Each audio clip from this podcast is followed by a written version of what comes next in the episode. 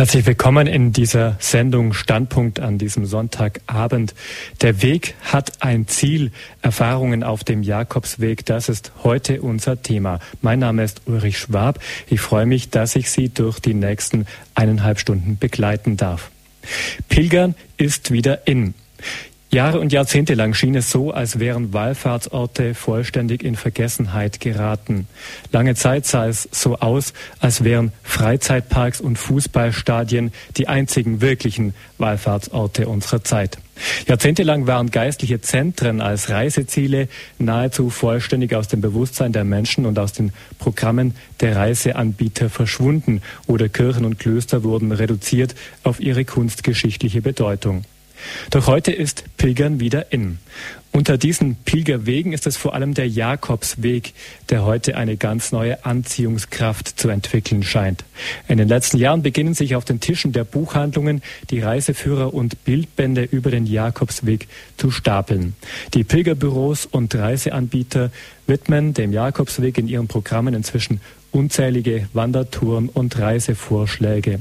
Und das Ziel Santiago de Compostela gehört mittlerweile zu den Standardflugzielen von immer mehr Airlines. Bei uns in Deutschland wird dieser Boom des Jakobswegs von vielen mit einem Bestseller in Verbindung gebracht. Im Mai 2006 erschien H.P. Kerkelings Reisebericht mit dem Titel Ich bin dann mal weg, meine Reise auf dem Jakobsweg. Das Buch gehört mit mehr als drei Millionen verkauften Exemplaren zu den erfolgreichsten Sachbüchern der letzten Jahre. Darin schildert H.P. Kerkeling in einem amüsanten Ton seine Erfahrungen beim Pilgern auf dem Jakobsweg und seine Beschäftigung mit dem Glauben. Dass sich aber nun heute so viele Menschen wieder auf den Weg machen, dass die im Mittelalter entstandene Tradition des Pilgerns offenbar heute wieder neu lebendig wird, dass der Jakobsweg von Jahr zum Jahr mehr Pilger anzieht, das alles kann nicht nur an einem Bestseller liegen. Über die Hintergründe der neuen Faszination Jakobsweg und über eine Spiritualität des Pilgerns wollen wir heute in dieser Sendung sprechen mit unserem Gast zusammen, der zu diesem Thema für heute Abend ins Studio Ravensburg gekommen ist. Domkapitular Monsignore Rudolf Hagmann ist unser Studiogast. Er leitet das Seelsorgereferat im Bistum Rottenburg-Stuttgart. Seit über 30 Jahren ist er viele Male nach Santiago gepilgert. Heute ist er der geistliche Vorstand der Deutschen St. Jakobus Gesellschaft. Guten Abend, Monsignore Hagmann. Schönen guten Abend. Monsignore Hagmann, Sie sind nach Ravensburg gekommen heute Abend. Ich nehme an, das ist auch ein kleines Stück Rückkehr in eine Heimat. Sie haben dort ja schon als Pfarrer, als Kaplan, glaube ich, gearbeitet. Nein, ich war hier drei Jahre lang Pfarrer, Pfarrer. an der Liebfrauengemeinde und an St. Christina. Und von daher ist es natürlich eine Form von Heimkommen. Und ich habe vorhin bei einem kleinen Spaziergang durch die Stadt auch tatsächlich gleich verschiedene Bekannte wieder getroffen. Das war ganz schön. Sehr schön. Und Sie haben dann nach, nach dieser Zeit als Pfarrer auch als geistlicher Begleiter von Theologen und Theologinnen in der Ausbildung gearbeitet. Geboren sind Sie 1952 in Mengen, das ist im Kreis Sigmaringen. Das Studium der Theologie und Sozialpädagogik haben Sie in Tübingen absolviert. 1980 wurden Sie zum Priester geweiht. Seit 2004 gehören Sie jetzt dem Domkapitel in Rottenburg an, wo Sie das Referat Pastorale Konzeption leiten. Und das wäre schon meine nächste Frage. Was heißt denn pastorale Konzeption? Was gehört da zu Ihrem Aufgabenbereich? Ja, das ist vielleicht ein schwieriger Titel, pastorale Konzeption. Es geht um viele ganz wichtige Fragen der Seelsorge, des pastoralen Handelns. Es geht um Fragen der Katechese, Inhalte der Tauf- und Erstkommunion und Firmkatechese. Es geht um Fragen der Spiritualität und in dem Zusammenhang auch um die Frage der Wallfahrt und des Pilgern, aber darüber hinaus natürlich auch um die Ermöglichung pastoralen Handelns. Es geht auch um pastorale Strukturen, die Arbeit in den Gemeinden, in den Seelsorgeeinheiten, die Arbeit auf der mittleren Ebene der Dekanate. Es ist ein ganz breites Feld, das noch angereichert wird durch konkrete Felder seelsorgerlichen Handelns, wie zum Beispiel die Gefängnisseelsorge oder die Klinik- und Kurseelsorge oder die Notfallseelsorge. Also es sind ganz verschiedenartige Bereiche seelsorgerlichen Handelns, die von uns, also das heißt von mir und meinen Mitarbeiterinnen und Mitarbeitern, ja mitgetragen wird. Jetzt haben Sie schon gesagt, das Pilgerwesen, die, die Wallfahrt im weitesten Sinne gehört auch zu den Themen in Ihrem Referat. Inwiefern beschäftigen Sie sich denn in Ihren Aufgaben auch mit dem Jakobsweg? Mit dem Jakobsweg beschäftigen wir uns insofern, weil äh, der Jakobsweg natürlich auch ein Teil unserer Diözese ist. Also es ist ja nicht nur der Jakobsweg in Spanien, sondern dieser Weg ist ja ein weit verzweigtes Wegesystem, das durch ganz Europa führt und natürlich auch durch Deutschland ganz unterschiedliche Wege, die gleichsam äh, dann sich bündeln lassen, um dann einzumünden auf den Hauptjakobsweg in Nordspanien. Aber auch durch unsere Diözese gibt es verschiedene Routen auf diesem Jakobsweg und diese Routen sind in den letzten Jahren erst richtig wieder entdeckt worden und auch neu ausgeführt gezeichnet worden, sodass jetzt auch in unserer eigenen Diözese dieser Jakobsweg äh, immer mehr auch äh, zu einer Erfahrung und zu einem Pilgerweg wird. Und wir hatten als Diözese letztes Jahr eine große Diözesanwallfahrt mit über 450 Teilnehmerinnen und Teilnehmern. Wir waren eine Woche lang mit unserem Bischof und unserem Weihbischof äh, unterwegs Richtung Santiago de Compostela. Das war glaube ich, für alle Beteiligten eine ganz tiefe spirituelle Erfahrung und eine ganz wichtige. Eine tiefe spirituelle Erfahrung muss es auch gewesen sein, als Sie 1978 zum ersten Mal auf dem Jakobsweg unterwegs waren. Jedenfalls hat Sie der Jakobsweg ja seitdem nicht mehr losgelassen. Ich habe jetzt vorher schon diesen heutigen Boom des Pilgerns auf dem Jakobsweg erwähnt. Damals war der Jakobsweg wahrscheinlich nicht sehr überlaufen. Überhaupt nicht. Also man hat damals höchstens in Spanien, also Fußpilger angetroffen, aber der ganze weite Weg durch Deutschland und Frankreich war eigentlich im Grunde genommen äh, in Vergessenheit äh, geraten. Wir hatten 1978 als Abschluss unseres Studiums uns diese Fahrt nach Santiago de Compostela vorgenommen, damals noch mit einem alten VW-Bus. Aber es stimmt einfach, ein altes spanisches Sprichwort sagt, ähm, wer einmal auf den Jakobsweg geht, es ist dann wie, wenn man eine Tür aufmacht, die man nicht mehr schließen kann. Und so hat es mich eben auch getroffen und seitdem hat mich dieser Weg äh, nicht mehr losgelassen. Bin also verschiedene Male auch mit verschiedenen Gruppen jetzt schon jeweils unterschiedliche Etappen auf diesem Weg gegangen. Ich bin auch schon alleine unterwegs gewesen. Also der Weg hat mich schon infiziert.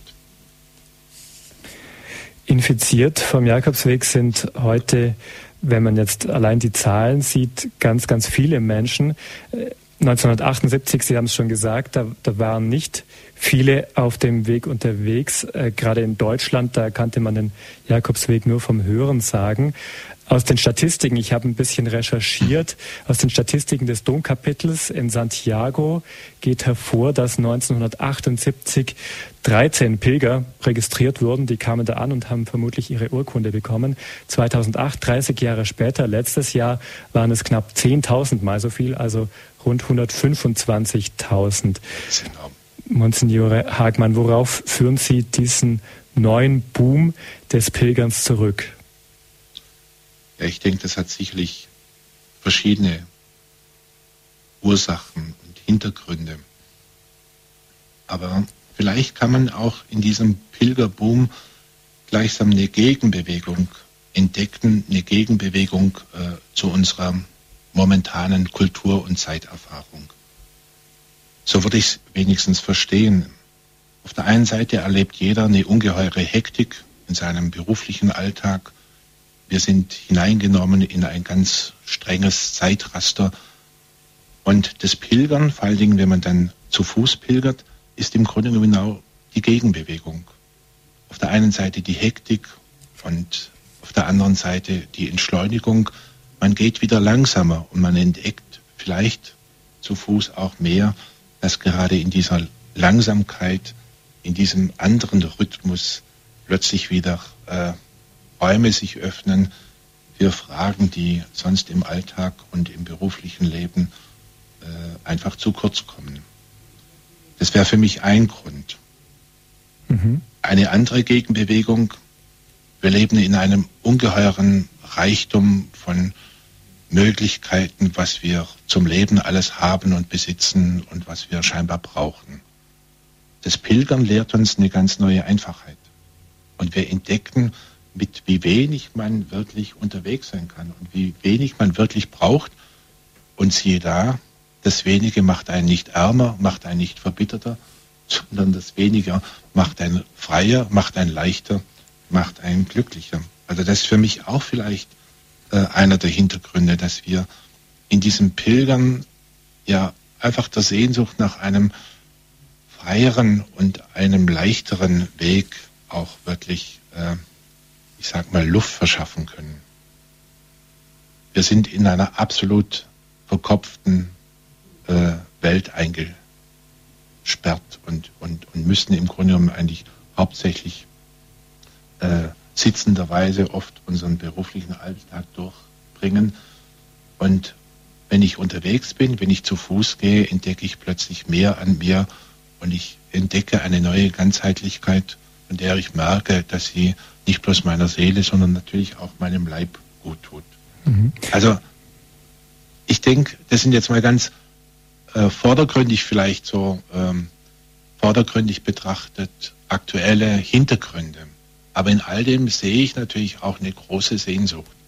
Die Sehnsucht nach einem einfacheren, nach einem freieren, nach einem, nach einem erfüllteren Leben.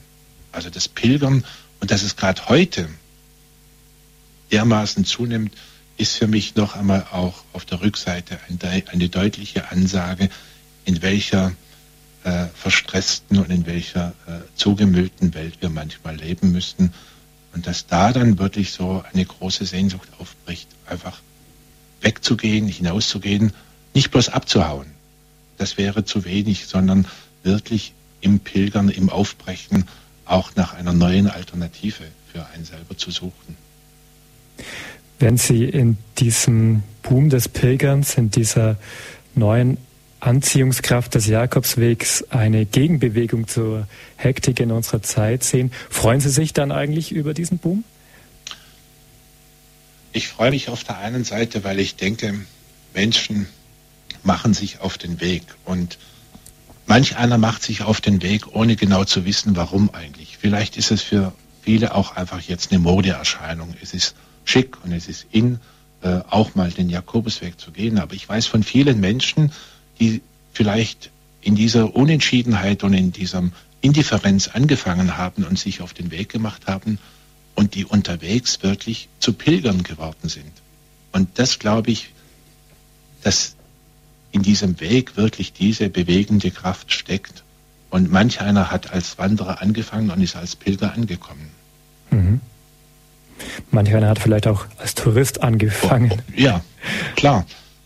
Also ich, ich würde mich da nicht zum Richter ähm, ernennen wollen, um jetzt da die Motive äh, zu sortieren oder zu beurteilen. Ich denke, der Weg ist offen und der ist, er ist wirklich für alle da.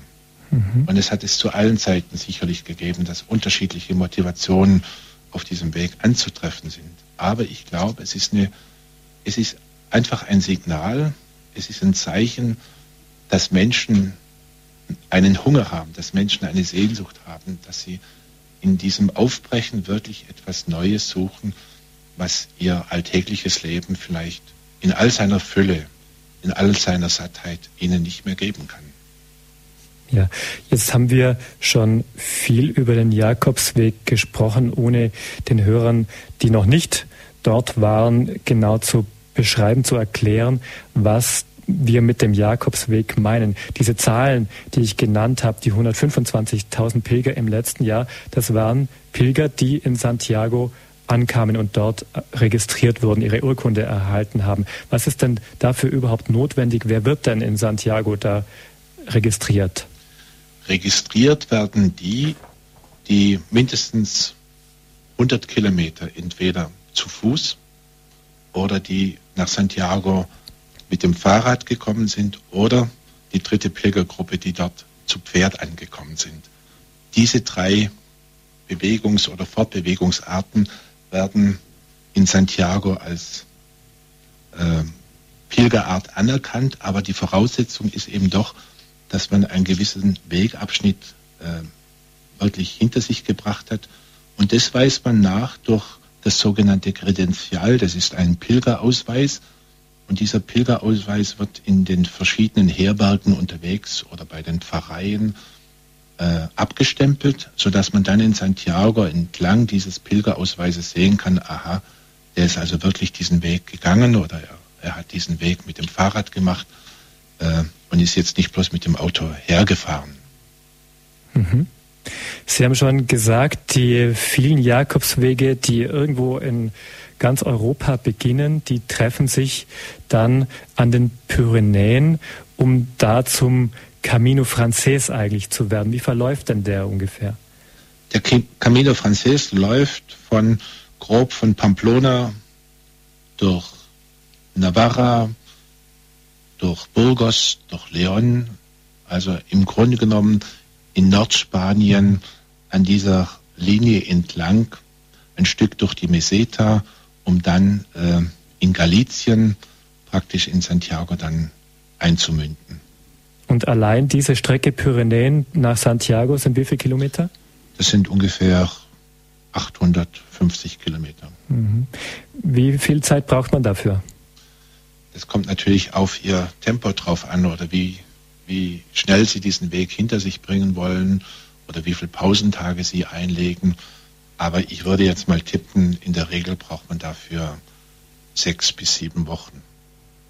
Und ich empfehle wirklich auch den Weg zu, also gemächlich zu machen, sich immer wieder auch die nötige Pause zu gönnen. Es hat wenig Sinn, einfach äh, im Grunde genommen den, den Weg mit der gleichen inneren Hektik abzuspulen, sondern das sollte man möglichst also vermeiden und zu Hause lassen. Mhm. Und sollte man es nach Möglichkeit auch am Stück machen? Es ist sicherlich eine vertiefte Erfahrung, wenn ich das Ganze am Stück machen kann. Aber viele können sich das von ihrer beruflichen oder familiären Situation her nicht leisten ähm, die machen dann eben eine kleinere Etappe von zehn Tagen oder von 14 Tagen. Aber ich glaube, es ist nicht so sehr entscheidend, wie lange ich es mache, sondern ich würde meinen, entscheidend ist, mit welcher inneren Haltung ich diesen Weg begehe oder mich auf diesen Weg begebe. Und es ist auch nicht eine Frage, wie viel ich jetzt da geleistet habe, sondern für mich ist eigentlich viel mehr die Frage, was und wer mir auf diesem Weg begegnet und was dieser Weg in mir selber in Bewegung bringt. Das ist das Entscheidende. Ja, zunächst muss man sich als Pilger selbst in Bewegung bringen lassen, also Beweggründe haben, dass man sich auf den Weg macht. Sie sind ja nicht nur äh, Mitglied in der Vorstandschaft der Jakobusgesellschaft. Sie haben ja schon erzählt, dass Sie auch in Ihrer Funktion als Leiter des Referats für Seelsorge im Bistum Rottenburg-Stuttgart da mit Pilgern oder mit ähm, Jakobswegen und Wallfahrern zu tun haben. Was erfahren Sie denn von diesen Menschen, was sie bewegt, den Jakobsweg zu beginnen? Manche sind an einer gewissen Zäsur in ihrem Leben angekommen, zum Beispiel gerade wenn es darum geht, sich in den Ruhestand äh, zu verabschieden. Oder manche beginnen äh, einen neuen beruflichen Abschnitt, einen neuen Abschnitt in ihrer Lebensform. Also es gibt immer wieder Menschen, die an solchen Schwellensituationen ihres Lebens dann sagen, ich brauche eine gewisse Auszeit, ich möchte einfach nochmals genügend Freiraum und Zeitraum haben, um vielleicht die eine oder andere Frage äh, für mich auch nochmals zu klären. Andere machen sich auf den Weg, weil sie sagen, ich habe so viel geschenkt bekommen in meinem Leben, dass ich einfach zum Zeichen meiner Dankbarkeit jetzt diese Pilgerfahrt unter, unternehme. Es ist ein Ausdruck ihres, ihres Glaubens, ihrer Dankbarkeit. Andere gehen mit einem bestimmten Anliegen. Sie haben eine große Not in ihrem Leben oder sie gehen sogar mit anderen und für andere Menschen. Sie tragen also nicht bloß ihr äußeres Gepäck mit, sondern auch die Last, die manch einer äh, vom Leben aufgeladen bekommen hat also es gibt die unterschiedlichsten, die unterschiedlichsten Motive. Manch einer hat einfach Lust, jetzt äh, mal sich selber vielleicht auch sportlich zu erfahren oder, oder einfach hat er Lust, äh, fremde Kulturen oder äh, fremde Menschen kennenzulernen. Also bei manchem spielt sicherlich auch die Lust am Abenteuer eine Rolle. Also es gibt die unterschiedlichsten mhm. Beweggründe. Mhm. H.P. Kerkelings Buch habe ich am Anfang schon erwähnt. Ja. Äh, ich bin dann mal weg, heißt es. Er beschreibt, dass er sich nach einem Hörsturz und nach einer Operation an der Galle auf den Weg gemacht hat. Ist es Ihre Erfahrung, dass viele Menschen so eine Krisensituation erleben, die sie veranlasst, den Jakobsweg zu machen? Also man trifft unterwegs immer wieder Menschen, die durch so eine Krisensituation auf jeden Fall äh, innerlich bewegt wurden oder erschüttert wurden zum Teil auch. Und manch einer macht sich dann eben auf diesem Weg, um Klarheit oder, oder eine neue Perspektive unterwegs auch zu finden. Ich denke, ähm, das ist eine ganz legitime Form, auch sogar eine therapeutische Form, ähm, Leben auch wieder zu ordnen. Und das ist im Grunde genommen auch ein sehr altes Pilgermotiv, das in früheren Jahrhunderten auf dem Jakobusweg auch eine große Rolle gespielt hat. Unser Gast heute in der Sendung Standpunkt ist Monsignore Rudolf Hagmann. Er ist Domkapitular in Rottenburg, Stuttgart und geistlicher Vorstand der Deutschen Jakobusgesellschaft. Wir haben jetzt über verschiedene Motive gesprochen, die einen bewegen können, den Jakobsweg zu beginnen. Monsignore Hagmann wird uns gleich von seinem persönlichen Jakobsweg erzählen. Mehr gleich in dieser Sendung.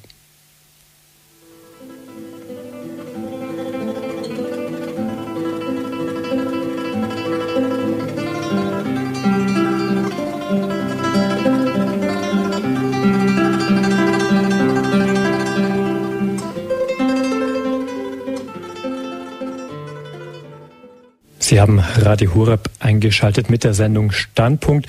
Unser Thema heute, der Weg hat ein Ziel, Erfahrungen auf dem Jakobsweg. Von seinen Erfahrungen berichtet uns heute Monsignore Rudolf Hagmann. Er ist der Leiter des Seelsorgereferats im Bistum Rottenburg-Stuttgart. Sie, Monsignore Hagmann, haben den Jakobsweg 1978 zum ersten Mal kennengelernt. Ich glaube im Alter von 26 Jahren. Ja, es war am Ende meines Studiums. Haben Sie gezählt, wie oft Sie seitdem in Santiago waren? Ich glaube, zwischen 12 und 14 Mal ist es mindestens. Also ich war unterschiedlich dort zu Fuß ein paar Mal, dann wie gesagt mit unserer Diözesanwallfahrt letztes Jahr.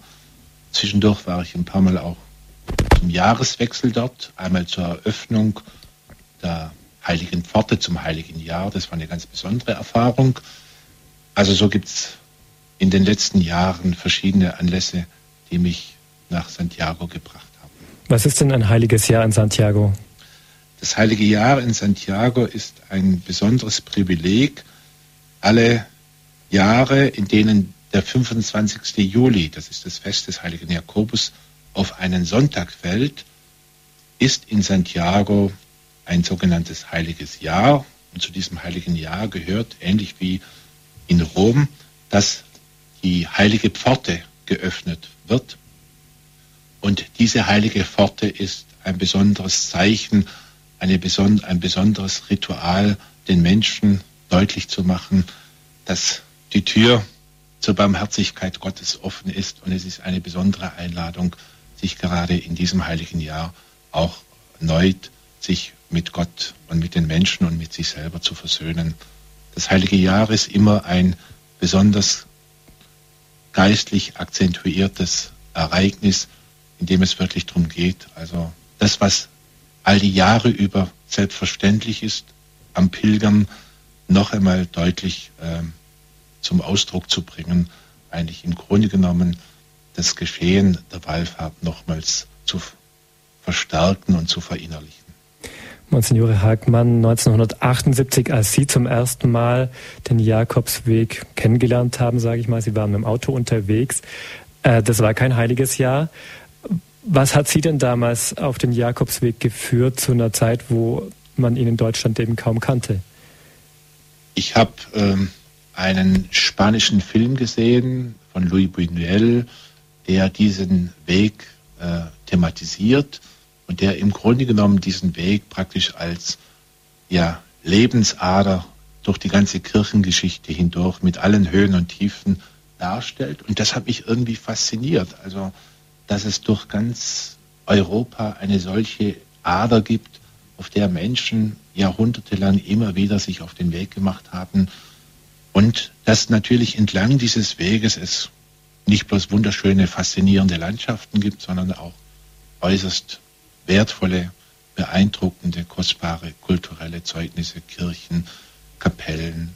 Also es ist ein unendlicher Reichtum, der einem auf diesem Weg begegnet, Reichtum an Kultur, an Geschichte, auch an Glaubensgeschichte. Und das finde ich ungeheuerlich beeindruckend, dass ich da praktisch hineingenommen werde, dass ich ein Teil dieser Geschichte bin. Und das könnte einem ja einen ganz weiten, großen, offenen Horizont geben. Und man spürt dann, wie, wie beschenkt man ist und wie klein der eigene Glaube oft ist und dass man mit diesem einen kleinen Glauben doch Teil ist einer ganz großen Bewegung. Also diese Eindrücke haben Sie damals gemacht oder die sind auch geblieben, obwohl Sie, ich sage jetzt mal, obwohl Sie mit dem Auto unterwegs war, die Eindrücke zu Fuß sind wahrscheinlich noch etwas anders. Die sind natürlich noch intensiver, weil Sie zu Fuß natürlich nochmals ein anderes Tempo haben. Zu Fuß sich noch mehr im Grunde unmittelbar konfrontiert sind, A, mit sich selber natürlich. Sie spüren ihre Füße, ähm, manchmal ganz schmerzlich, aber das gehört dazu. Sie haben eine, eine, eine unmittelbare Erfahrung von Natur, von Schöpfung. Sie erleben die Frische des Morgens. Sie leiden in der Hitze am Mittag. Also das ist natürlich wirklich ähm, nochmals eine ganz intensive Geschichte, wenn man zu Fuß unterwegs ist, ähm, sich so und sich vor allen Dingen so in der Natur und in der großen Schöpfung zu erleben und zu erfahren, und dann auch zu spüren, wie viel Dankbarkeit dann in einem aufkommen kann, dass man Teil dieser Schöpfung ist und dass Gott einen da wirklich reich beschenkt. Wie lange hat es gedauert, Monsignore Hagmann, bis Sie nach der ersten Fahrt nach Nordspanien dann zu Fuß den Jakobsweg unternommen haben? Also die Fahrt war 78 und angefangen habe ich dann mit einer Gruppe äh, zu Fuß im Jahre 1990. Wir sind damals dann Jahr für Jahr eine Etappe gegangen, um dann 95 in Santiago anzukommen. Wir haben in Le Puy angefangen und wenige Jahre später hatte ich dann, ich war spiritual äh, in der Priesterausbildung, hatte ich dann angefangen mit Theologiestudenten. Wir hatten damals angefangen in den Pyrenäen und sind bis Santiago gegangen und in Santiago haben wir dann beschlossen, nochmals vorne anzufangen. Und dann haben wir in Tübingen angefangen und sind dann Jahr für Jahr äh, Richtung Santiago unterwegs gewesen. Und letztes Jahr dann schlussendlich nach zehn Jahren in Santiago angekommen. Und damals waren es Studenten, heute sind es Priester, heute sind es meine Freunde, mit denen ich jetzt schon über zwölf Jahre unterwegs bin. Gibt es eine Erfahrung, Monsignore Hagmann, die Sie beim Pilgern gemacht haben? Sie waren auch mal allein unterwegs, haben Sie erzählt. Eine, ich sage jetzt mal einfach eine einschneidende Erfahrung oder eine Erfahrung des Pilgerns, die Ihr Leben verändert hat? Eine ganz entscheidende Erfahrung war im Grunde genommen, als ich mit den damaligen Studenten unterwegs war. Wir hatten am Abend miteinander in unserer kleinen Gruppe Gottesdienst gefeiert in einem kleinen spanischen Dorf in Belorado. Und nach diesem Gottesdienst kam eine jüngere Frau auf mich zu, engelsprechend, sie möchte mit mir sprechen. Und diese Frau hat mir dann gesagt, sie hätte heute Abend äh, etwas ganz Wunderbares erlebt. Äh, sie könnte ab jetzt nicht mehr einhalten, was sie sich für ihr Leben vorgenommen hatte. Sie hatte sich nämlich für ihr Leben vorgenommen, nie mit Deutschen zu sprechen, weil die Deutschen ihren Großvater im KZ umgebracht haben. Mhm. Und dass sie mit Deutschen plötzlich Gottesdienst feiert und von diesem Gottesdienst und von diesem Geschehen so bewegt und berührt war, hat plötzlich diese ganze Geschichte nochmals in einen ganz neuen Zusammenhang gebracht. Und ab diesem Zeitpunkt war für sie plötzlich wieder möglich, äh, auch mit Deutschen oder ja, äh, wieder ins Gespräch zu kommen. Das werde ich nie vergessen, weil äh, ich glaube, ich habe noch nie so eindringlich erlebt, dass Eucharistie wirklich versöhnen kann. Mhm. Und dass das wirklich in diesem, in diesem Geschehen äh, uns geschenkt wurde. Und das war nicht geplant, das war nicht organisiert. Und das hat mich sicherlich ganz tief geprägt.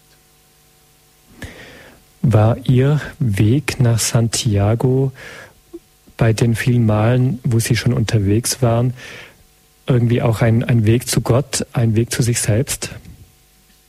Ganz sicher. Also ich wurde oft schon gefragt, bist du denn durch das Pilgern ein ganz anderer geworden? Da kann ich immer schmunzelnd sagen, das bin ich gewiss nicht.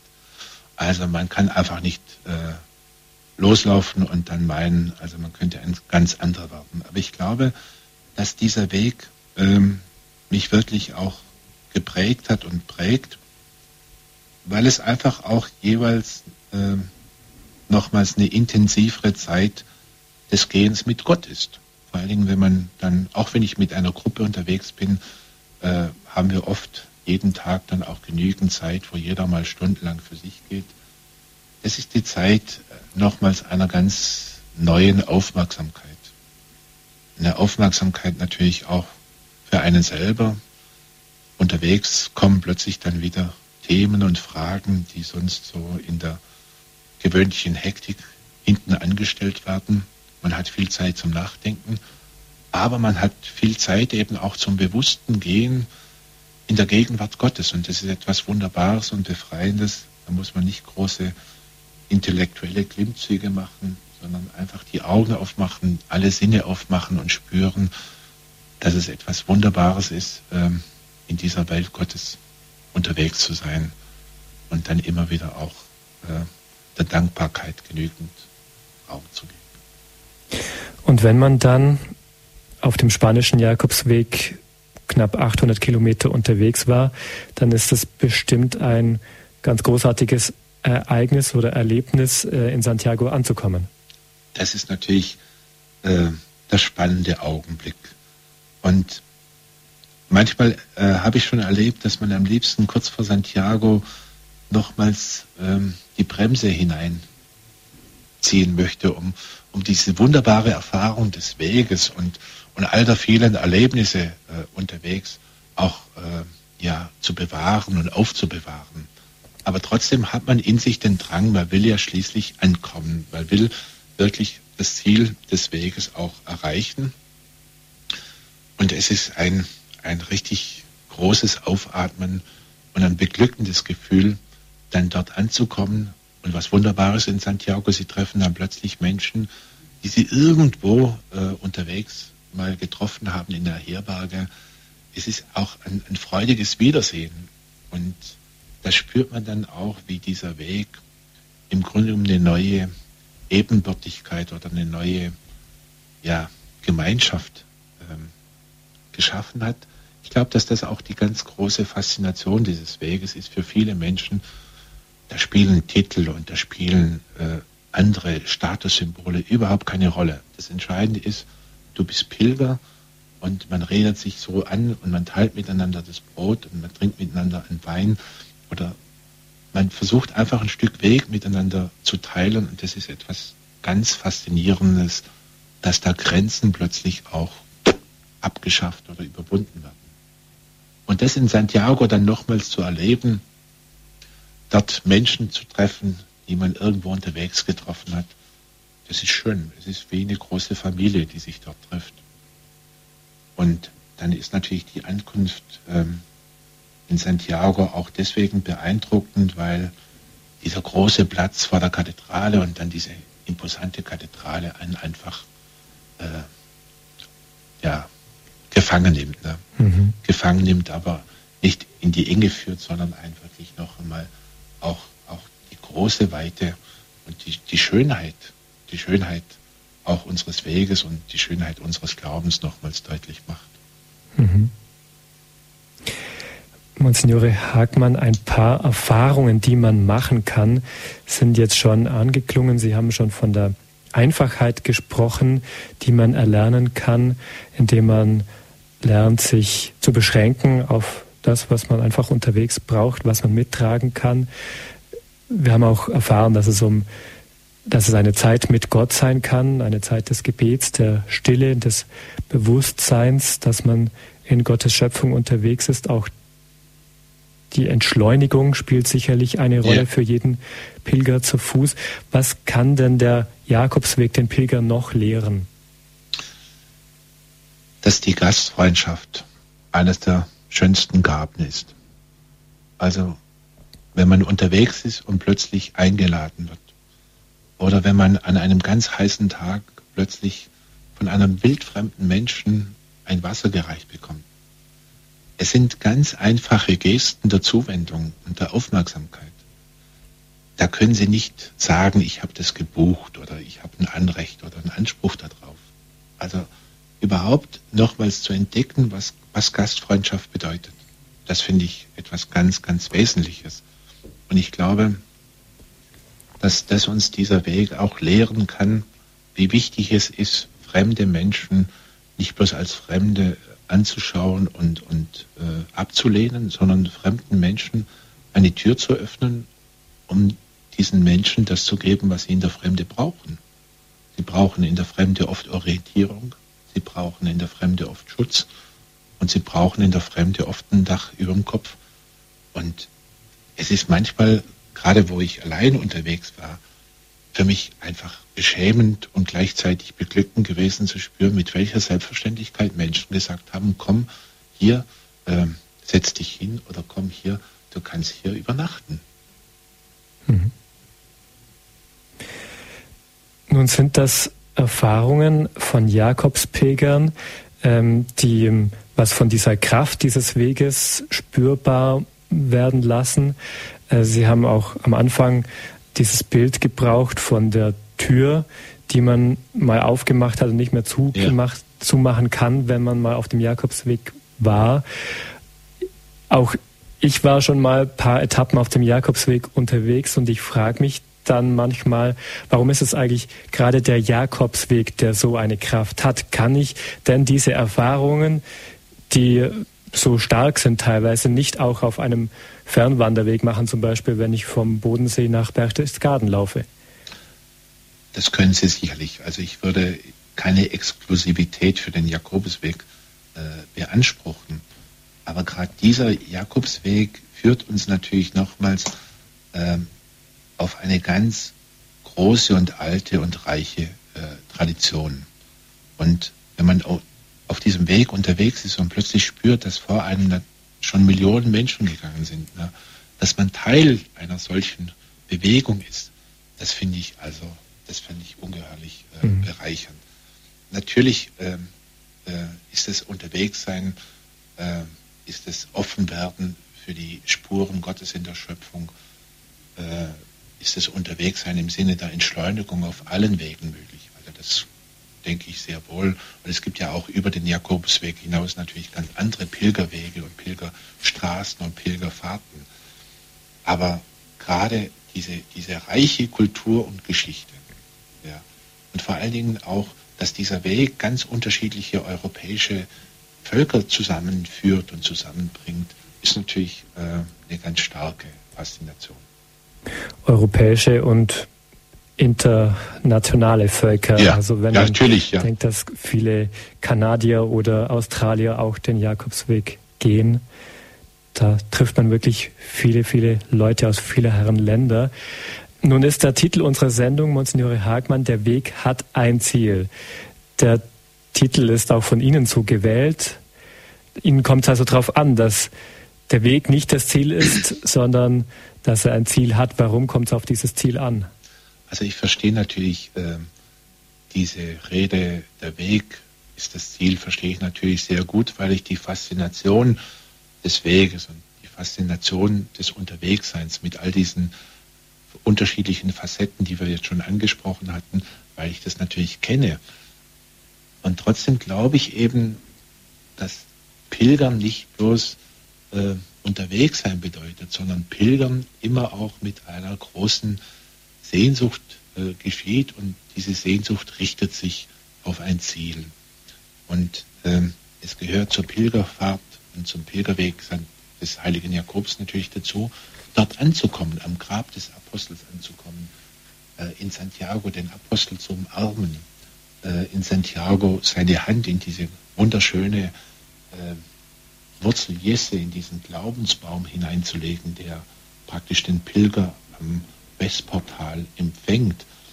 Also äh, Pilgern hat für mich schon neben der Faszination des Weges eben auch die Faszination des Zieles. Und letztlich geht es im Pilgern immer wieder, es geht auch nicht letztlich um den Jakobus, sondern dass dieser Jakobus uns wirklich hineinnimmt in die Nähe, in die Freundschaft, in die Begegnung mit Jesus Christus.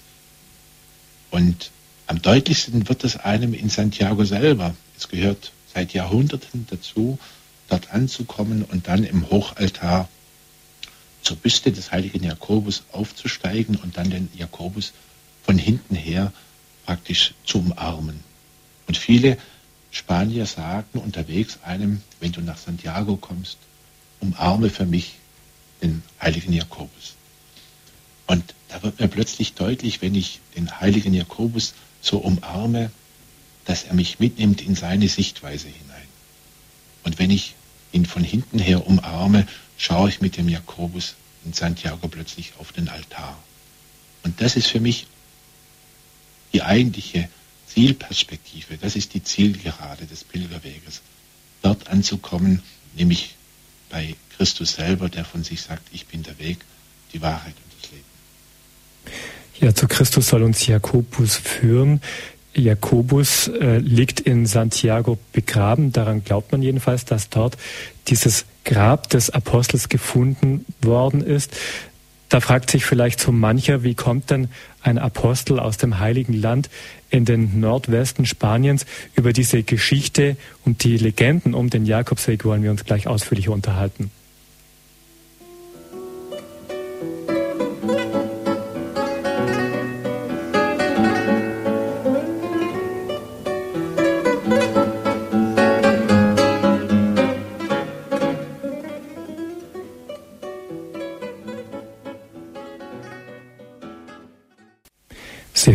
Radio Hurab mit der Sendung Standpunkt.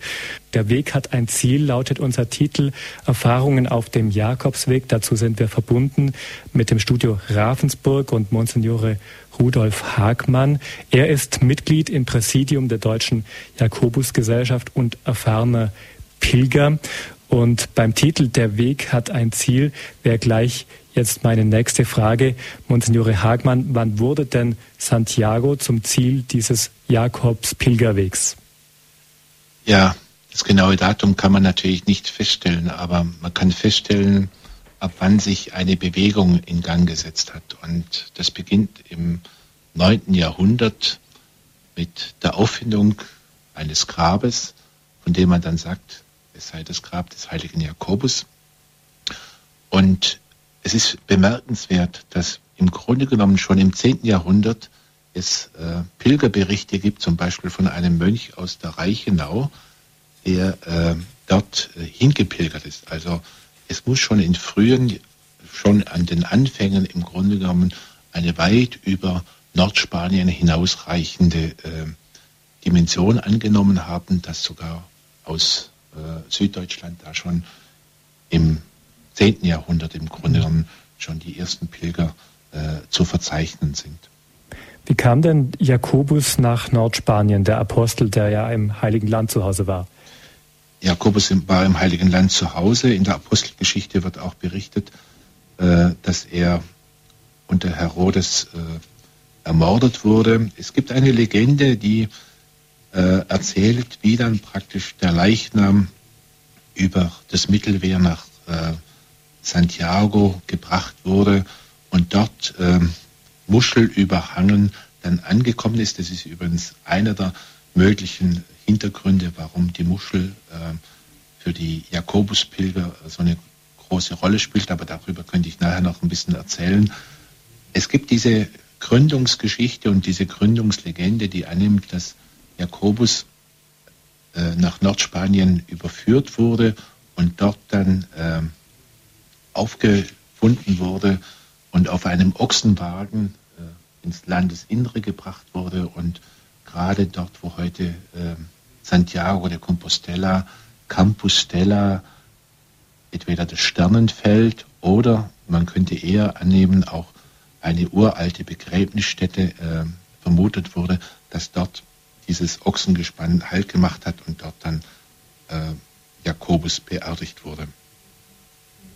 Nun gehört ja aber doch einiges dazu, dass aus so einem Apostelgrab so ein bedeutendes Wallfahrtsziel wurde. Man muss sich ja klar machen, dass Santiago neben Rom und Jerusalem im Mittelalter schon die wichtigste Wallfahrt war.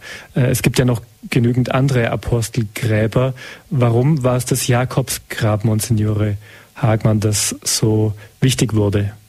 Ich denke natürlich, dass ähm, schon in den Evangelien der Apostel Jakobus der Ältere natürlich eine Schlüsselrolle eingenommen hat. Nicht nur Petrus, dem dann auch diese Schlüsselaufgabe der Kirche übertragen wurde. Immer in entscheidenden Augenblicken, als Jesus drei Apostel mit sich nahm, zum Beispiel auf dem Berg der Verklärung oder dann äh, in den Garten Gethsemane, war immer dieser Jakobus der Ältere mit dabei. Also Jakobus der Ältere hat sicherlich in dem Apostelkollegium und damit eben auch in der äh, beginnenden Tradition der Kirche eine ganz große Rolle gespielt. Mhm.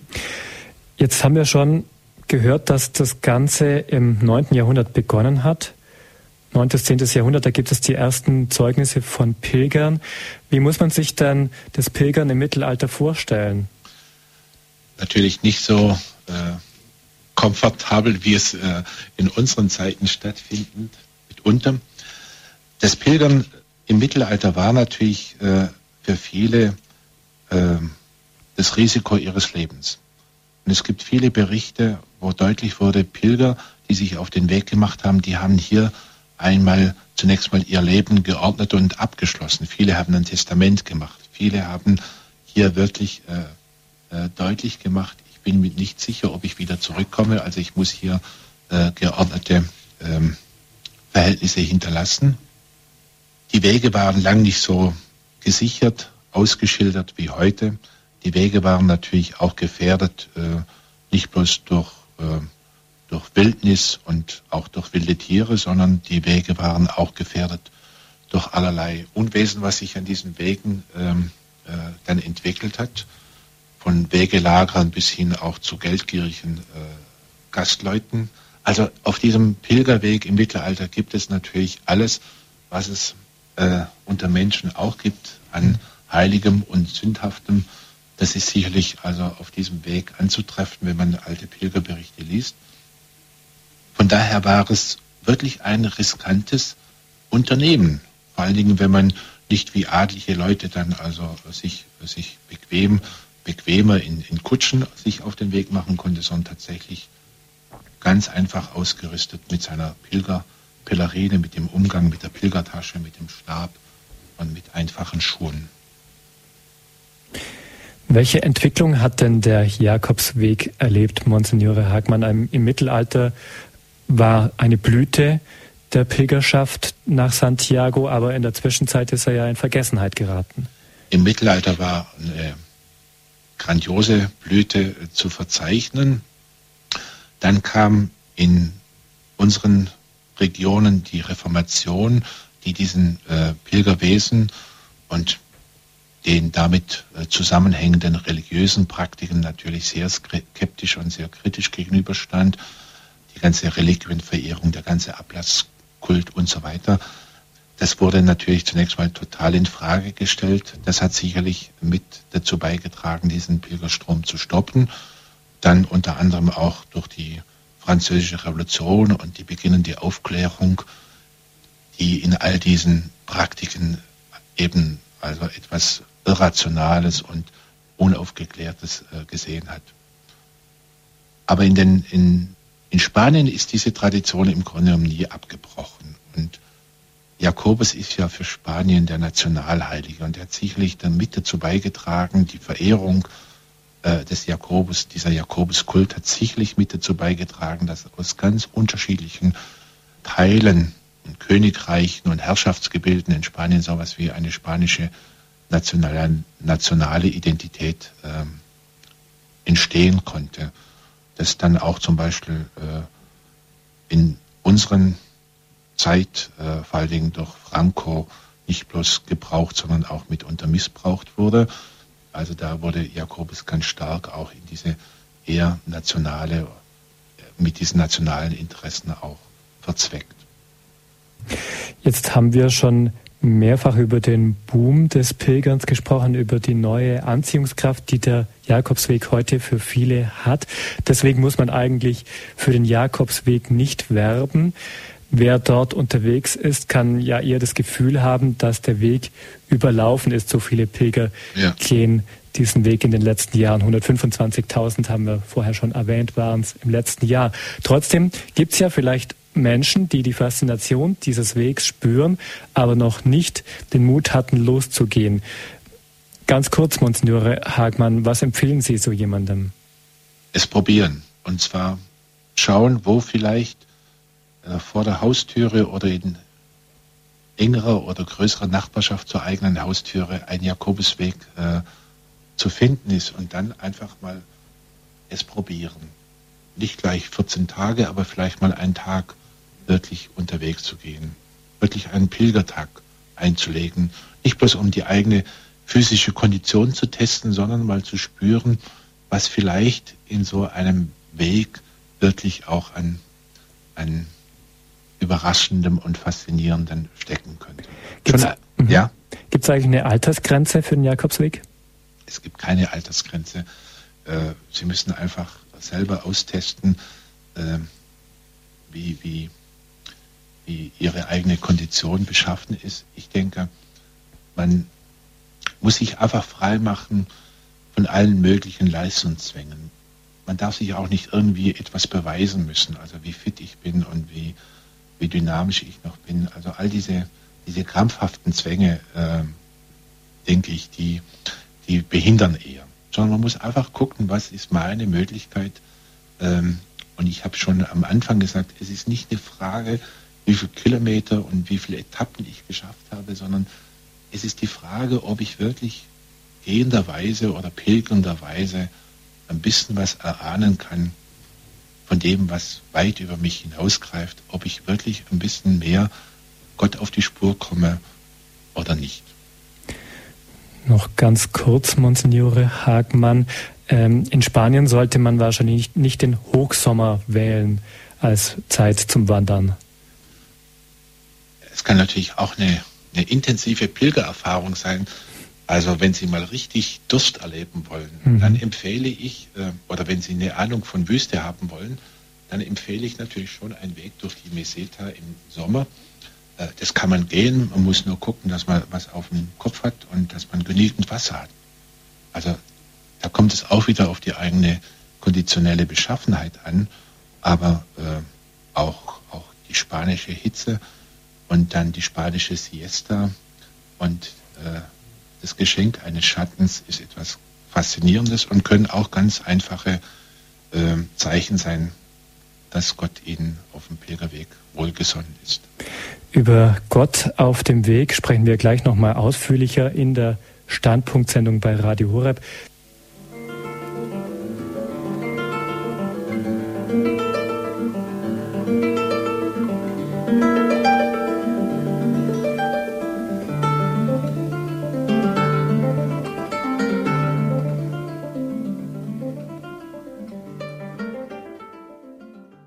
Sie haben Radio Horeb eingeschaltet mit der Sendung Standpunkt. Unser Gast ist heute Monsignore Rudolf Hagmann aus Rottenburg. Er ist der Leiter des Seelsorgereferats in der Diözese Rottenburg-Stuttgart und er ist der geistliche Vorstand der Deutschen Jakobusgesellschaft. Schon zwölf bis vierzehn Mal hat er uns erzählt, war er selbst auf dem Jakobsweg unterwegs und ein großes Anliegen von Monsignore Hagmann ist es natürlich auch, eine geistliche Pilgerschaft zu unternehmen, nicht nur als Tourist den Jakobsweg zu gehen. Monsignore Hagmann, was gehört denn zum geistlichen Pilgern? Wie wird der Jakobsweg zu einer geistlichen, spirituellen Bereicherung? Wie wird er zu einer spirituellen Bereicherung? Ich glaube, das beginnt damit, äh, mit der Art und Weise, wie ich, wie ich sehe, wie ich wahrnehme, wie ich bewusst mich selber und wie ich bewusst die Schöpfung wahrnehme. Denn sobald ich anfange, hier offen und, und, und bewusster zu gehen und bewusster zu sehen, merke ich auch, dass das weit über mich hinausführt und, und dass, dass das wirklich ein Geschenk ist und dass wir im Grunde genommen so auf dem Weg den vielfältigsten Spuren Gottes begegnen. Und das ist für mich eigentlich äh, das Geistliche am Pilgern, dass, dass ich in ganz unterschiedlichen, ganz alltäglichen Erfahrungen etwas von der Wirklichkeit und von der, von der Gegenwärtigkeit Gottes erlebe. Das kann auf dem Weg sein, es kann in einem geteilten Stück Brot sein, es kann in einem freundlichen Menschen sein. Also, dass ich einfach all diese Geschenke, die mir unterwegs zuteil waren, dass ich die nicht als Selbstverständlichkeit ansehe oder von mir selber irgendwie hervorgebracht oder erworben, sondern dass ich, dass ich wirklich mein Leben gerade auf diesem Pilgerweg in oft ganz alltäglichen, einfachen Gesten und Zeichen als Geschenk und als Gnade empfinde. Monsignore Hagmann, Sie waren 2005 Referent bei einer Tagung Jakobswege Verbindung von regionalen und europäischen Identitäten. Ihr Vortrag hieß, ähnlich wie unsere Sendung, der Weg hat ein Ziel, Gedanken zur Spiritualität des Pilgerns. Darin haben Sie geschrieben, wir Menschen sind zum aufrechten Gang berufen und geschaffen. Heißt das nun, dass ich zu meiner menschlichen Berufung dann finde, wenn ich das Gehen für mich entdecke? Davon bin ich überzeugt. Ich denke, das Aufrechtgehen ist nicht nur eine Frage der, der Anatomie, sondern das Aufrechtgehen ist ja auch eine innere Haltung und dass wir, dass wir zum aufrechten Gang berufen sind, dass Gott zu uns Menschen sagt, Menschensohn, stell dich vor mich hin, ich will mit dir reden. Das ist die Anrede Gottes an den geschaffenen Menschen. Das macht ja unsere Würde aus, dass wir nicht kriechen müssen, dass wir nicht uns äh, verkrümmen müssen, sondern dass wir aufrecht gehen dürfen, aufrecht auch zu dem stehen dürfen, wer wir sind und was wir sind und was wir getan haben und was wir nicht getan haben.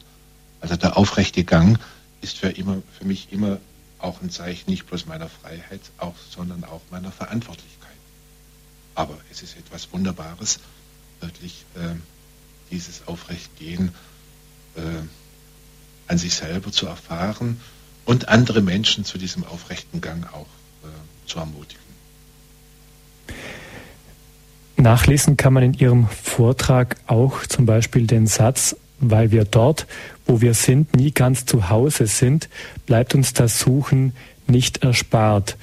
Ähm, ist das die Erfahrung von uns Christen, dass wir äh, von, von einer Sehnsucht bestimmt und geprägt sind nach einer ewigen Heimat?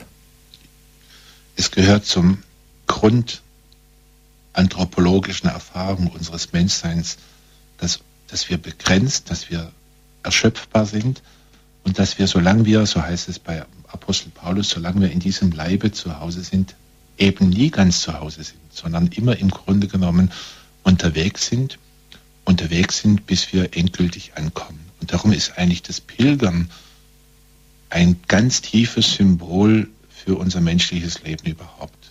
Ich begegne nochmals meiner eigenen Begrenztheit, ich begegne auch meiner eigenen Geschöpflichkeit und spüre, ja, dass, dass wir im Grunde genommen unterwegs sind, bis wir dann endgültig ankommen.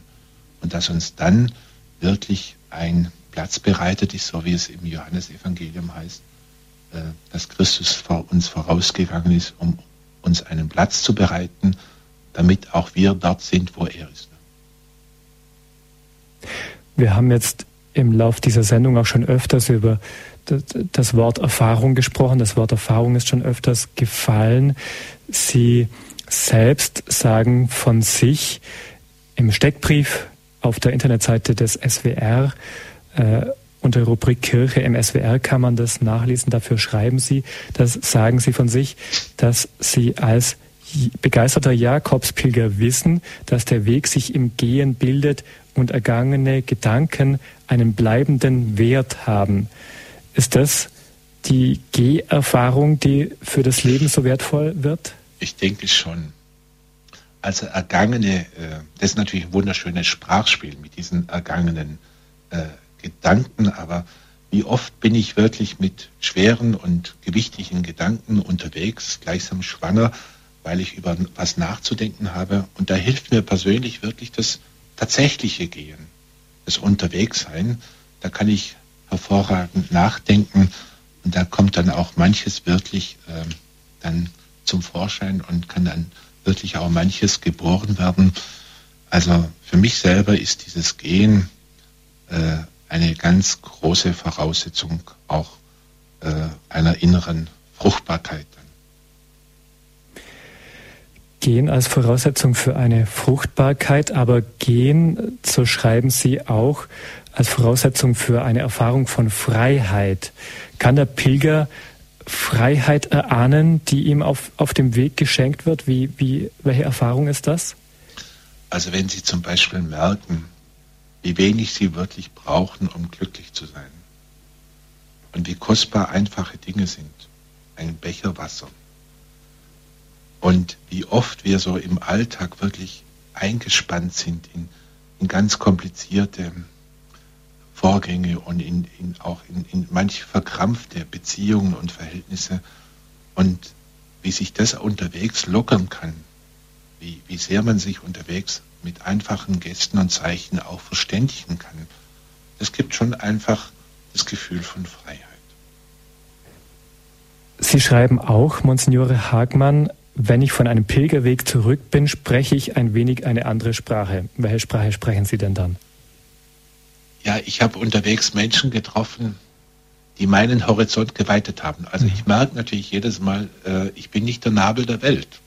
Und man kommt auch, äh, wenn man Gefahr läuft, äh, sich so sehr auf sich selber und auf seine Perspektive zu fixieren, man kommt einfach in der Begegnung mit anderen und mit fremden Menschen einfach auch nochmals zu anderen und fremden äh, Sichtweisen und damit eben auch zu anderen Sprechweisen. Und man redet mit anderen Menschen oder wenn man fremde Menschen getroffen hat und auch von vielen fremden Menschen beschenkt wurde, man, man redet einfach vielleicht nicht so, so engstirnig und manchmal auch so provinziell im eigenen Horizont.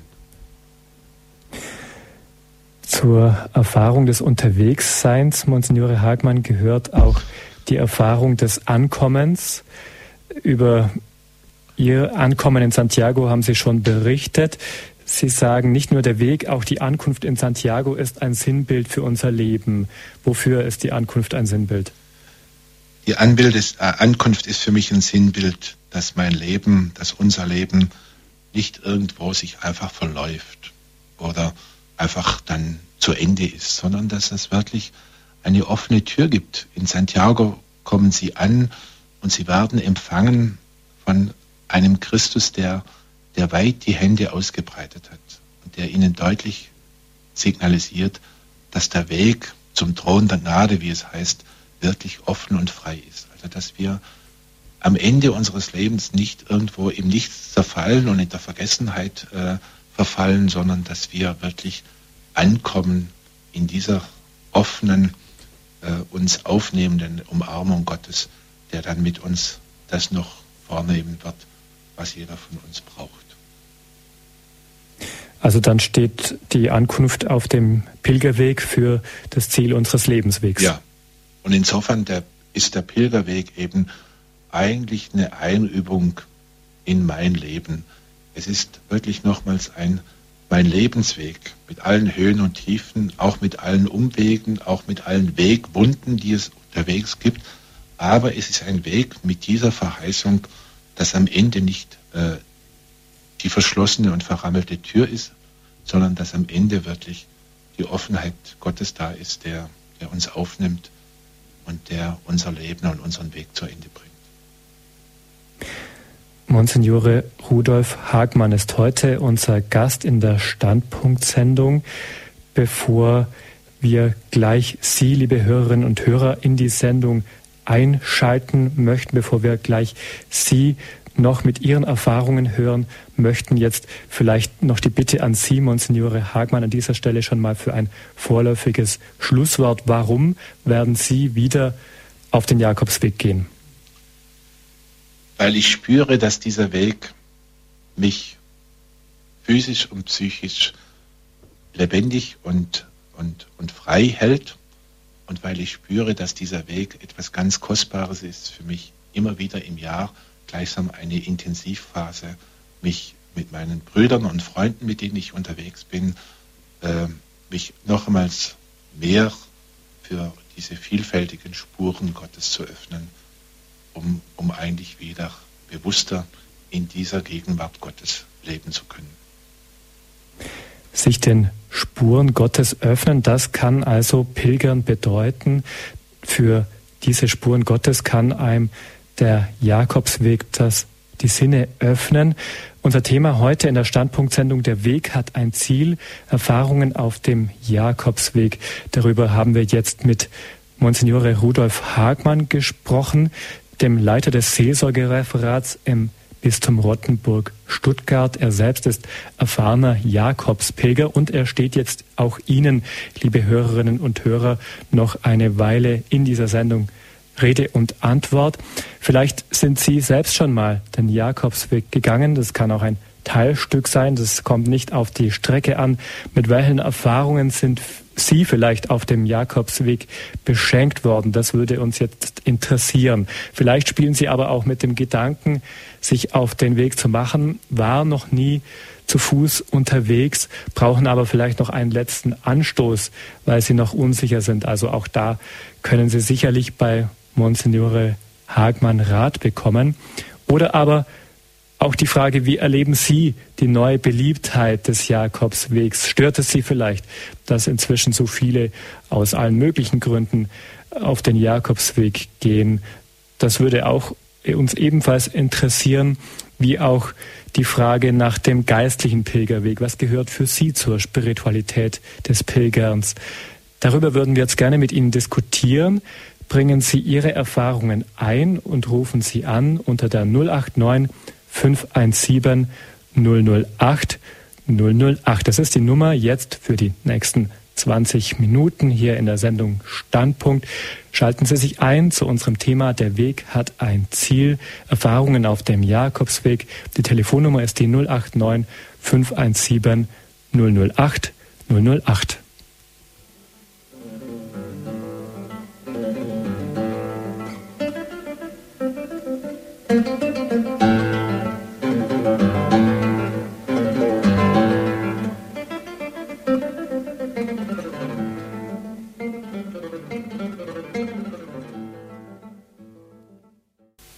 Sie hören Standpunkt bei Radio Horeb. Bruder Franz aus Berlin hat uns erreicht. Guten Abend, Bruder Franz. Äh, schöne äh, Erfahrung äh, erzählen. Ich bin nur ein Teilstück gelaufen, aber was mich am meisten beeindruckt war, ich hatte nur, bin nur mit ganz, ganz wenig Geld losgelaufen, was nach zwei, drei Tagen nach, zum Essen schon alle war.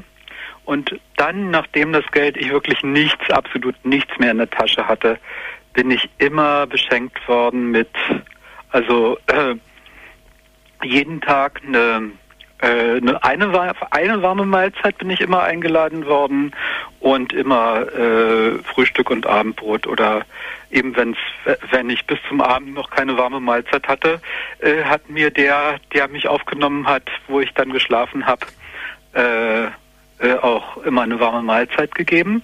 Und das Interessante war, also äh, ich weiß es auch von einem Bruder aus meiner Gemeinschaft, der oft gepilgert ist, auch nach Assisi, äh, dass ja immer ohne Geld, dass es so eine alte Pilgerregel ist, ohne mhm. Geld zu gehen. Und äh, und äh, einmal, da ich hatte ich also so einen Heißhunger auf was Bestimmtes und dann drückte mir auch jemand Geld in die Hand und ich habe es nicht abgelehnt und an dem Abend bekam ich keinen Schlafplatz. Ich hatte dieses Geld immer noch in der Tasche. Überall, wo ich angeklopft habe, war nichts. Und dann war zufällig das Bürgermeisteramt offen, das war in Frankreich. Und dann fragte ich, wer da besonders arm ist. Da sagten sie, ach, da in dem Haus, da ist eine Familie mit, äh, mit ein paar Kindern, die sind sehr arm. Und da habe ich das Geld in den Briefkasten gesteckt. Und das nächste Haus, wo ich fragte, die haben mich sofort aufgenommen und bewirtet.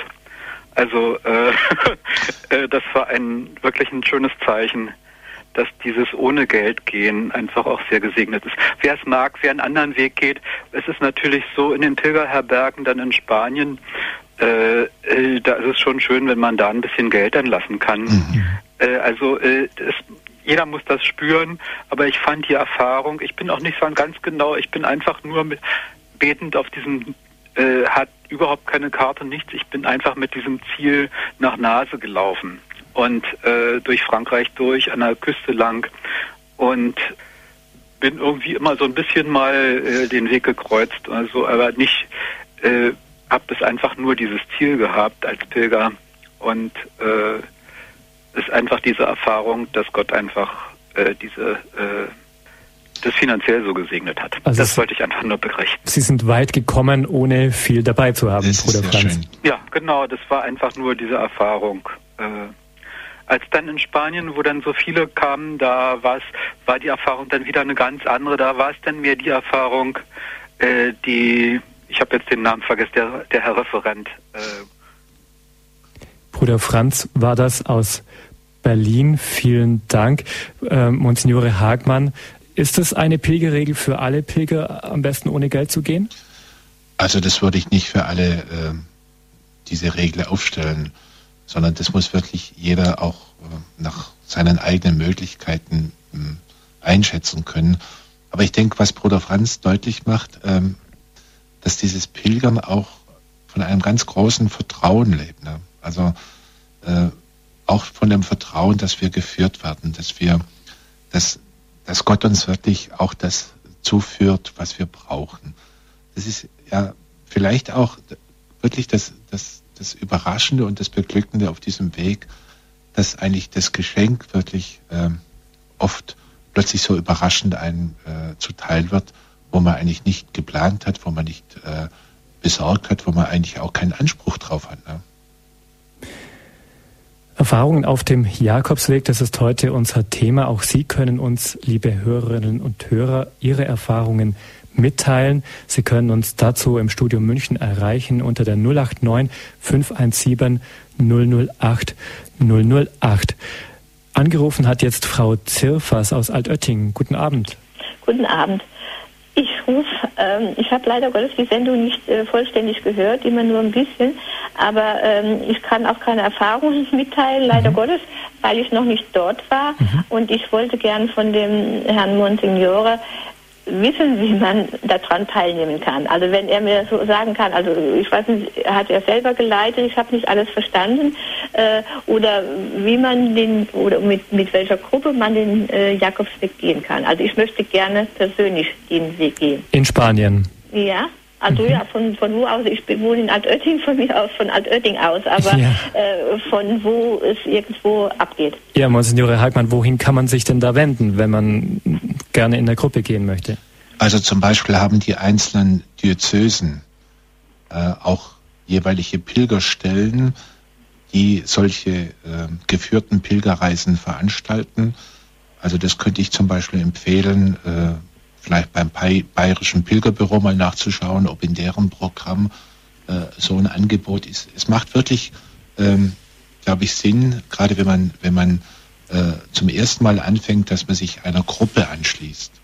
Also äh, die einzelnen äh, diözesanen Pilgerstellen können da sicherlich äh, Auskunft erteilen. Ja. Es, gibt, es gibt auch von der Deutschen Jakobusgesellschaft, äh, deren Sitz in Aachen ist, immer wieder ähm, geführte Pilgerwege. Auch in deren Programm finden Sie vielleicht äh, entsprechende Hinweise. Ähm, aber ich würde Ihnen als erstes raten, äh, an Ihre jeweilige diözesane Pilgerstelle mal mhm. äh, heranzutreten. Frau Zirfas, auch ich kann Ihnen empfehlen, wenden Sie sich ans Bayerische Pilgerbüro. Der Katalog liegt mir zufällig vor. Da gibt es ganz, ganz viele Angebote zu verschiedenen Etappen und Teilstücken auf dem Jakobsweg. Ich gebe jetzt gleich an die Regie noch dieses Heft weiter. Da können Sie gleich dann nach diesem Gespräch die Telefonnummer vom Pilgerbüro erfragen. Ja, das ist sehr schön. Ihnen vielen Dank ja, für die Frage auch. und einen schönen Abend. Als nächstes begrüße ich Frau danke. Steinwender aus Villingen. Guten Abend. Guten Abend. Ich wollte eine kleine Erfahrung oder eigentlich eine große Erfahrung mitteilen.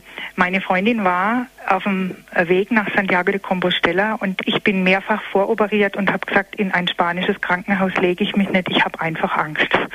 Und dann sind wir als erstes den ähm, Pilgerweg äh, von Freudenstadt nach Offenburg gegangen, also nach Schutterwald. Ja. Und das war so eine wunderbare Erfahrung. Dann sagte Barbara, beten wir einen Rosenkranz. Und dann habe ich gesagt, muss das sein? Also zum damaligen Zeitpunkt habe ich zum Rosenkranz wirklich überhaupt keine, keine ja. Einstellung gehabt. Also ich habe ihn dann brav mitgebetet. Heute kann ich mir einen, einen Tag ohne äh, ein oder wenn es ganz schlimm kommt, auch ganz viele Rosenkränze gar nicht mehr vorstellen. Dann sind wir gelaufen von Oberdischingen bis Konstanz. Sehr schön. Immer jedes Jahr, wenn wir wieder Geld und Zeit hätten, wieder ein Stückle, wie es halt gange ist, bis wir nichts mehr hätten oder beziehungsweise ja. Und jetzt bin ich für ein ganzes Jahr erst einmal krank. Und ich lebe jetzt aus der Gefriertruhe, kann ich sagen. Also ich bin so dankbar, dass ich diesen Weg gemacht habe. Wir haben dann den Tag einfach auch so strukturiert, dass wir morgens mit einer Laudes in der ersten Kapelle angefangen Sehr haben schön. und ihn dann einfach durchstrukturiert haben. Und jeder, jeder Jakobusweg hat eigentlich auch eine eigene, ein eigenes Thema gehabt. Am Anfang haben wir viel geredet. Je länger wir gelaufen sind, desto mehr haben wir gebetet. Und desto ähm, erfüllter waren eigentlich auch diese Wege und in der Schule hätte mich Geschichte überhaupt nie interessiert. Es war einfach nie Thema. Und durch diese äh, gute Literatur, die man dann gehabt hat, konnte man sich immer auf die nächste Stadt, wo man jetzt hingelaufen ist, vorbereiten. Und ich konnte also meine Geschichtslücken schließen. Und ich bin heute unendlich dankbar. Sobald ich ein Jakobuswegschild in Villing, von Villingen kann man ja auch genau, losgehen. Ja. Es ist sowas Wunderschönes. Und ähm, ja, vielleicht, ich will jetzt für andere auch nicht die Zeit wegnehmen, aber das ist natürlich auch äh, was man da ansticht auf diesem ersten Jakobusweg, den wir gegangen sind, ich bin also ein ganzes Jahr im Krankenhaus gelegen, von 70 bis 71 und dieses Jahr war weg. Und als ich dann von diesem ersten Jakobusweg zurückkam, saß ich jede Nacht im Bett und habe geschrieben und geschrieben und geschrieben und dieses ganze Jahr war plötzlich wieder da und dieses Loch in meiner Lebensgeschichte, sage ich jetzt mal, konnte ich aufgrund von diesem vielen Laufen dann einfach füllen. Und ich kann nur jedem, und wenn er nur, äh, ja, bis Donaueschingen, von Villingen bis Donaueschingen läuft, mit diesem Ziel jetzt einfach mal sich auf seine Sinne zu konzentrieren. Was höre ich, was rieche ich, was schmecke ich? Einfach, ja, mit dem wach zu sein, das ist eine wunderschöne Erfahrung, die ich nur jedem gönnen kann. Also es muss jetzt nicht Santiago sein, denke ja. ich. Also man merkt Ihnen die Begeisterung an und dass Sie noch davon zehren, was Sie auf dem Jakobsweg gesehen haben, Frau Steinwender. Vielen Dank dafür. Vielen Dank aber auch für diesen Aspekt, den Sie auch angesprochen haben mit den Messen und der geistlichen Seite des Pilgerns. Ja. Man möchte ja auch Gebetszeiten finden, nicht nur den Rosenkranz beten. Vielleicht, Monsignore Hagmann, das wäre jetzt noch meine Frage an Sie. Was wird denn auf dem Camino für die geistliche Betreuung der Pilger getan? Das ist ganz unterschiedlich. Äh, meiner Meinung nach äh, wird es erst so in den letzten Jahren eigentlich äh, entdeckt, dass Gemeinden vor Ort, vor allen Dingen in, in Frankreich und in Spanien, jetzt dezidierterweise auch Angebote für, für Pilger machen. In Spanien ist es oft am Abend die Pilgermesse. Leider ist in Spanien oft der Fall, dass tagsüber die Kirchen geschlossen sind. Das wird von vielen Pilgern immer wieder auch wirklich beklagt. Wir versuchen jetzt für diesen Sommer, für die Monate Mai, Juni, Juli, vor allen Dingen in Santiago ein Angebot äh, anzustoßen. Ich habe eine Gruppe von 14 Freiwilligen gefunden, die in dieser Zeit in Santiago anwesend sind, jeweils zwei Wochen und deutschsprachige Pilger aufnehmen, äh, ihnen verschiedene Angebote geistliche Angebote machen, von der Kirchenführung bis äh, zu kleinen Gottesdiensten, weil es für viele Pilger, glaube ich, immer wieder ähm, äh, eine enttäuschende Erfahrung ist, plötzlich in Santiago dann anzukommen. Da gibt es die Pilgermesse um 12 Uhr, aber darüber hinaus gibt es für Pilger, vor allen Dingen für deutschsprachige Pilger, dann in ihrer Muttersprache eigentlich keine Angebote. Und da versuchen wir jetzt gerade äh, in einem kleinen Pastoralprojekt äh, einen Anstoß zu machen, dass vielleicht diesbezüglich da auch deutlichere äh, Angebote noch gemacht werden können. Ich denke, da haben ja auch die anderen Bistümer Interesse dran, dass da unten also ein Angebot aufgebaut wird. Da sind wir dabei, also mhm. äh, anderen mit ins Boot zu holen. Das kann nicht äh, bloß Initiative von einer einzelnen äh, Diözese sein. Aber das sind wir am, am Beginn von einem Gespräch. Äh, und ich denke, äh, die Tatsache, dass so viele Menschen ähm, unterwegs sind, dass so viele Menschen mit ganz unterschiedlichen Fragen und Glaubensnöten und Erfahrungen äh, in Santiago ankommen, dass die auch wirklich eine äh, größere Aufmerksamkeit äh, hinsichtlich einer pastoralen Bet äh, Betreuung verdienen. Ja, wir haben jetzt noch nicht gesprochen über die Deutsche Jakobusgesellschaft, Monsignore Hagmann. Sie sind der geistliche Vorstand dieser Gesellschaft. Ich kann mir denken, dass es auch ein Anliegen der Gesellschaft ist, ähm, ja, die geistliche Seite des Pilgerns zu bewahren. Es ist eines der Anliegen. Ein weiteres Anliegen ist vor allen Dingen auch äh, im Grunde um die ganze geschichtliche Tradition zu sichern und aufzuarbeiten. Ähm, ein großes Anliegen ist eben, äh, diesen Jakobusweg in seiner äh, weit verzweigten Dimension eben nicht nur als touristisches äh, Phänomen zu betrachten und zu benutzen, sondern wirklich auch äh, die geistliche Dimension, also im Grunde genommen das Uranliegen des Pilgerns, äh, also zu pflegen und zu sichern. Wie kann man die Deutsche Jakobusgesellschaft kennenlernen oder für wen ist eine Mitgliedschaft interessant? Für alle Menschen guten Willens. Pilger und Nicht-Pilger?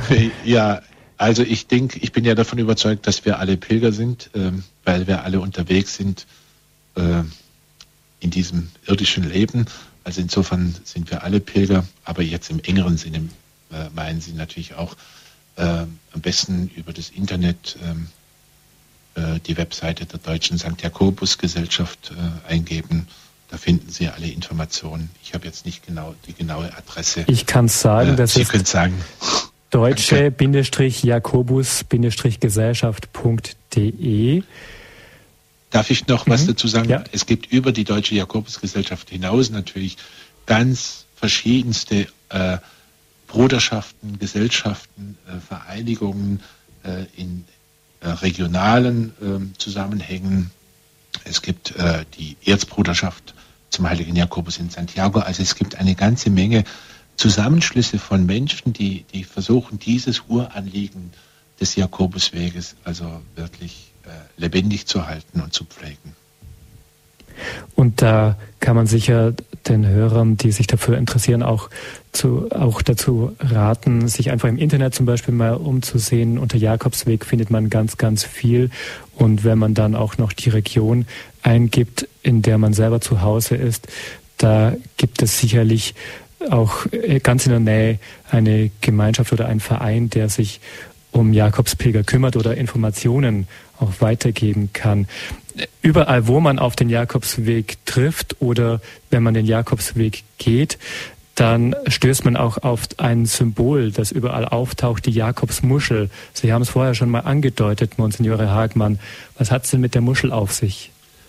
Die Muschel war vielleicht ursprünglich einfach ein Werkzeug zum Schöpfen oder auch zum Schneiden, ein Werkzeug äh, für die Menschen unterwegs. Aber die Muschel ist ein uraltes Symbol, sage ich mal, für das Geheimnis. In der Muschel wächst ja die Perle. Und die Perle ist eigentlich äh, schon im Gleichnis vom Schatz im Acker und von der kostbaren Perle ein Bild für das Reich Gottes. Und so ist die Muschel eigentlich ein Symbol der Sehnsucht für die Menschen, die dieser Perle, die diesem Reich Gottes äh, auf der Spur sind, die unterwegs sind, um das Reich Gottes für sich auch zu entdecken und zu gewinnen. Ich bin mir sicher, Monsignore Hagmann, mit Ihren Worten, mit Ihrem Erfahrungsbericht haben Sie auch in vielen von uns, von den Hörern, die Sehnsucht ein bisschen geweckt, zumindest ein bisschen. Sie haben uns erklärt und davon berichtet, dass man auf dem Weg die Gegenwart Gottes erleben kann. Sie haben von Geschenken erzählt, die man lernen kann unterwegs als solche wahrzunehmen, von der Freiheit, die man dort erfahren kann, aber auch vom Horizont, der sich dann weitet, wenn man unterwegs ist, wenn sich alles verlangsamt, entschleunigt, wenn man lernt wahrzunehmen. Und sie haben uns erklärt, wie man beim Pilgern sich in seinen eigenen Lebensweg einüben kann. Herzlichen Dank, Monsignore Hagmann. Sie waren uns ein hervorragender Begleiter und Führer auf diesem Weg durch die Sendung.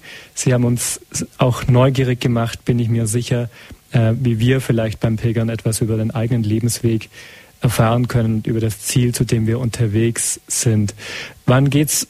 Das ist noch meine letzte Frage für Sie zum nächsten Mal auf den Camino.